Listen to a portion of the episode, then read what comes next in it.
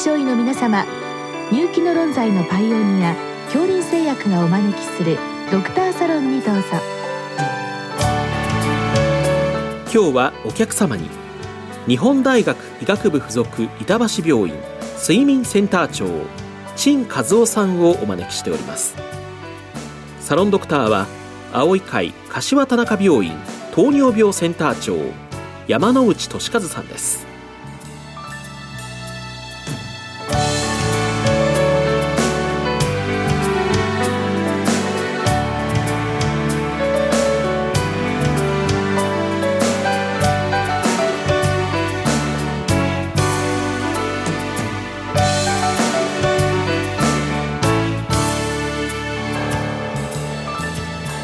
金先生よろしくお願いいたします。こちらこそよろしくお願いいたします、えー本日は睡眠時無呼吸症候群の診断のポイントそれから治療予後についてご教示くださいということでございます先生このまず診断のポイントですが、まあ、まずこれ寝てる時に家族の方が気づくというケースが多いわけでしょうね。そうですね。あの本日も2人ぐらい患者さんいらっしゃったんですけど2人とも家族がいびきとか息が止まってるということで、なかなか本人は寝てるので自覚症状がないというのは先生おっしゃる通りかと思います、はい。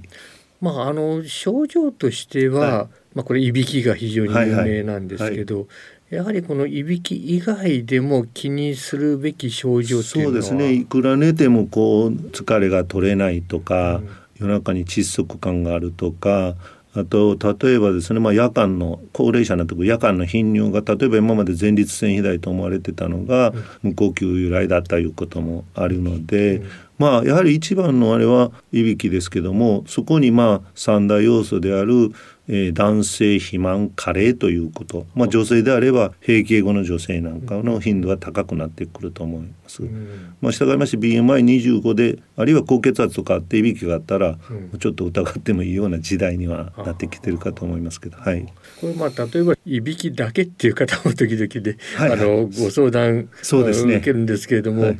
こういったいびきだけでもあり得るものなんでしょうか？そうですね。結局周りで見てる人もいつまでも一晩中見てるわけじゃないのでね。一般的に異常呼吸っていうのは朝方にかけてひどくなると言われてるし最初はレム睡眠の時から無呼吸とかいびきが出てくる人もいてレム睡眠ってやっぱり寝て120分ぐらいしないと一番目のレム睡眠が出てこないこともありますのでやっぱりちょっとあの最近いびきがひどくなったとか疑わしいとかちょっとこう寝汗かくとかですね。少しそういういろんな症状があったら、まあ、一度調べてみるのは悪いことはないかと思います。加齢が一つの原因なのでその時点で健康だってまた5年後10年後になった時に前は良かったのにということも分かるかと思いますけど。はいよくあのいびきにもですね突然単発がっていうあそうです。おっしゃるようにあの無呼吸だと息が止まってるので必死に息しようとしてって、脳波見てるとそこで覚醒波が出ますので、うん。カッというようなうん。出てでまた数回そういう音が鳴って静かになってまた2 3 0秒あるいは長ければ1分ぐらい経ってまたカーというようなこういうようないびきが出るとかなりの確率で出てくるんじゃないかと考思ってます。えた方がいいということでございますね。でまああの診断としてもこれはかなり確立されたものと考えてよろしいでしょうか？はい、あの簡易モニターとポリスモノグラフィーっていってたくさんの器具を、まあ、8から10種類ぐらいにつけてあるんです、まあ、通常簡易モニターというのでも3チャンネル例えば3チャンネルとか4チャンネル、えー、と呼吸運動いびき、えー呼吸の気流ですね測定する、でまあ一番簡単なのは酸素飽和度を指先につけて記録して、まあ、そのデータがある程度専門家が見ればあの判断すること可能なんですけどただ簡易モニターっていうのはあの診断はできても病気は否定できないって言われてますのでやっぱりちょっと疑わしかったらまあちょっと検査施設少ないですけども、まあ、そういう専門施設でポリスモノグラフ受けるのもいいかと思います。まあ、それと最近やっぱり心房細動とか心不全とかのいびきをかかないあのチェーンストックス呼吸とかもあったりしますので。まあそのあたりはやっぱりポリスモノグラフィーじゃないとわからないかと考えてあります。はい。そうですね。ということで、まあ、あの治療ですが、はいまあそのまず治療の前にですね治療を行わない場合のはいこの病気、はい要はどういったものかということをお伺いしたいわけですが、まあこれあの一番恐れられているのが突然死ですが、はいはいはいこれやはり多いものでしょうか？あ当初はですねあの、まあ、心血管障害ですね脳卒中心筋梗塞、まあ、主に午前中から昼まで残ることがあったんですけど2005年ぐらいだったでしょうかアメリカのニューイングランド・ジャーナルで。やっぱり突然死も多いということが発表されてますので、うん。今はやっぱり突然死もあり得ると考えられた方がいいかと思いますけども、はい、突然死と言いますと、まあ、家族の方が、まあ、大体これ気がつきますので、はいはいはい。家族の方がかなり恐怖感を持つかもしれませんそうですね。ただまあそんなにあの大きなグループで見て優位に多かったというだけですので、やはり通常の脳血管障害というか脳卒中心筋梗塞、まあ、あるいは今例えば心房細動の方なんかを見ると、まあ、45割ぐらいは15回以上止まってる方がいるので、うんうんそういう基礎疾患、まあ、糖尿病も心血管障害のリスクファクター高血圧もそうと、まあ、そういうのうち重症するとひどくなると考えて一般的かと考えておりますけど。なるほどですね。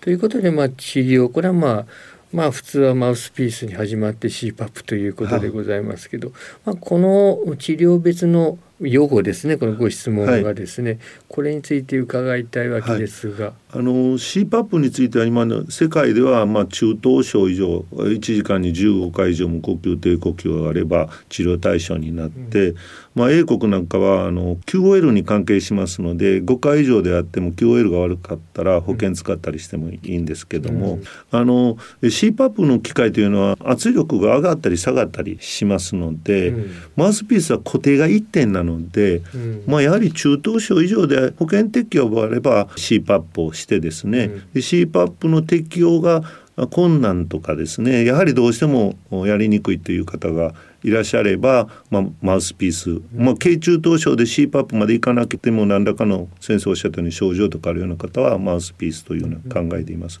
で、えっと、やはり CPAP どうしてもアドヘアランスが悪くてえということで3年ほど前に日本でもですねあの舌下神経に手術してワイヤーみたいなのを入れて、はい。呼吸とともに、まあ、ここの結局舌が起きてるような状態にすれば無呼吸なくなりますので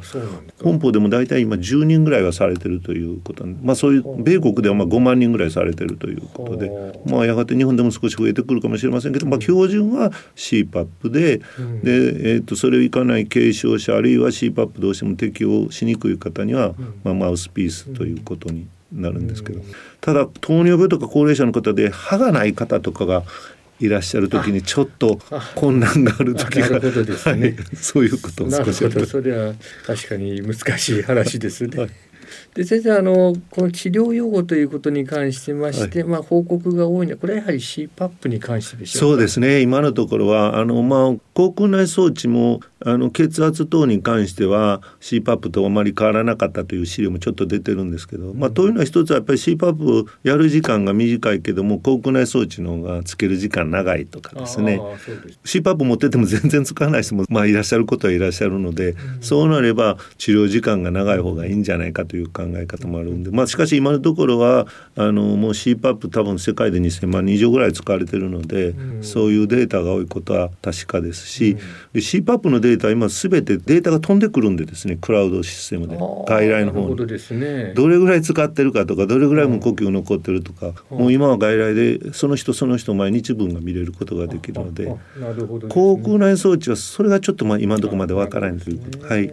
でまあこの CPAP 導入した場合、これつけない場合と比べて、まあ、例えば突然死とか、はい。それ以外の死亡原因ですが、はい。まあ、こういったものは減るということに関してはいかがでしょうか？あの RCT がニューイングランドジャーナルに出た時に残念ながらその時にはあの差が出なかったんですけどもその時でも4時間以上使えれば少し脳卒中が減るとかで他のトライアルでもまあ4時間以上平均使ってれば心血管障害が減るあるいは血圧が下がるとかいうデータがあるんですけども、まあ、最近ビッグデータで例えばフランスなんかで38万人で辞めた人8万人と残り30万人比べると、まあ、全死亡死は CPAP の方が少なかったあるいは沖縄でもまあ6,000ぐらい使ってる大きい施設が昔からの施設があるんですけど、うん、そこも様子を見るとやっぱり CPAP 中断した人よりも続けてる人のが、まあ、全死亡者は少なかったというデータが、まあ、そろそろ出てきてますので、まあ、日本でもその保健医療されてる機関とかでそういう調査なんかもまあ今後増えていく可能性はゼロではないかと考えておりますけど。はい正しい先生これ CPAP いつまでいつまでつけるというよりもなかなかつけ続けるのも大変そうですがそうです。おっしゃるように、うん、ほとんどの方がこれ死ぬまでつけるんですかということ をかなり言われるんですけど、はい、まああの今実は患者さんがすごく多いので、はい、米国なんかで薬の治験ですね。例えばあの筋肉をその舌を持ち上げる筋肉を夜中中刺激するような合剤とかですね、うん、そういう研究されてますし、まあ、先生のご領域でもあの糖尿病の薬で体重減る薬とか今出てきてますですね、あれをその無呼吸の治療として要するに1割ぐらい体重を痩せると、無呼吸自身がまあ25から30%ぐらい減るというようなデータ。逆に1割増えると30%で多分何個かの治験は今あの無呼吸に対しての薬と糖尿病の薬があの走ってると思います。やがてそういう結果も出てくるかと思いますけど。なるほどですね。確かに肥満の是正も大きな柱になります、ね、やっぱり最大の要因は肥満ですのでただまあ本邦の場合これはもう明らかにいわゆるあの西洋の方々に比べて肥満度は低いですけど、頻度的には同様にあってやっぱり本邦の人はちょっと口が小さいとか価格が後退してるとか例えば口開けた時に下の歯が重なってるとかですね。そういうことでやっぱりちょっと顎が小さいとそういう現象起こりますので、うん、あのそういうようなことでやっぱり本邦ちょっとあんまり超えてなくても頻度的には多いということがあると思います。はいまあ、特にこの日本人の場合、まあ、まあそんなに肥満度もそうなんです。強くなくても、はい、まあ、出てきますから、はい、まあ、そういった意味では要注意ということですね。そうです。先ほどのやっぱり痩せててもいびきがひどいとか、はい、ちょっとこう日常寝ても疲れがあるというようなこととか、うん、やっぱり調べた方がいい時代かと思っています。うん、はいまあ、私自身もあのこれで CPAP でですね治療した方が糖尿病の血糖コントロールが劇的に良くなったケースが何例かありますけど、はい、まあ、そういったものもこの非常にこれから注目されると考えてよろしいでしょう、ね、そうですね、まあ、例えば一番言われてるのは米国なんかの治療抵抗性散剤3種類以上の高圧剤使って効きが悪い方にはもう7割ぐらいは中等症以上の無呼吸がいるし同じようにまあエビデンス的に高血圧ほどではないんですけど先生がおっしゃるようにやっぱり今までの生活習慣病の治療をしてても今一つコントロールがあのうまくいかないと。で例えばそういう方に夜いびきかけられますかとかどうか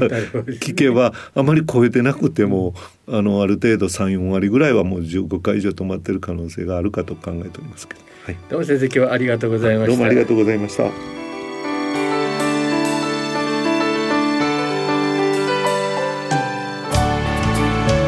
今日のお客様は日本大学医学部附属板橋病院睡眠センター長陳和夫さんサロンドクターは青い会柏田中病院糖尿病センター長山内俊和さんでしたそれではこれで恐林製薬がお招きしましたドクターサロンを終わります。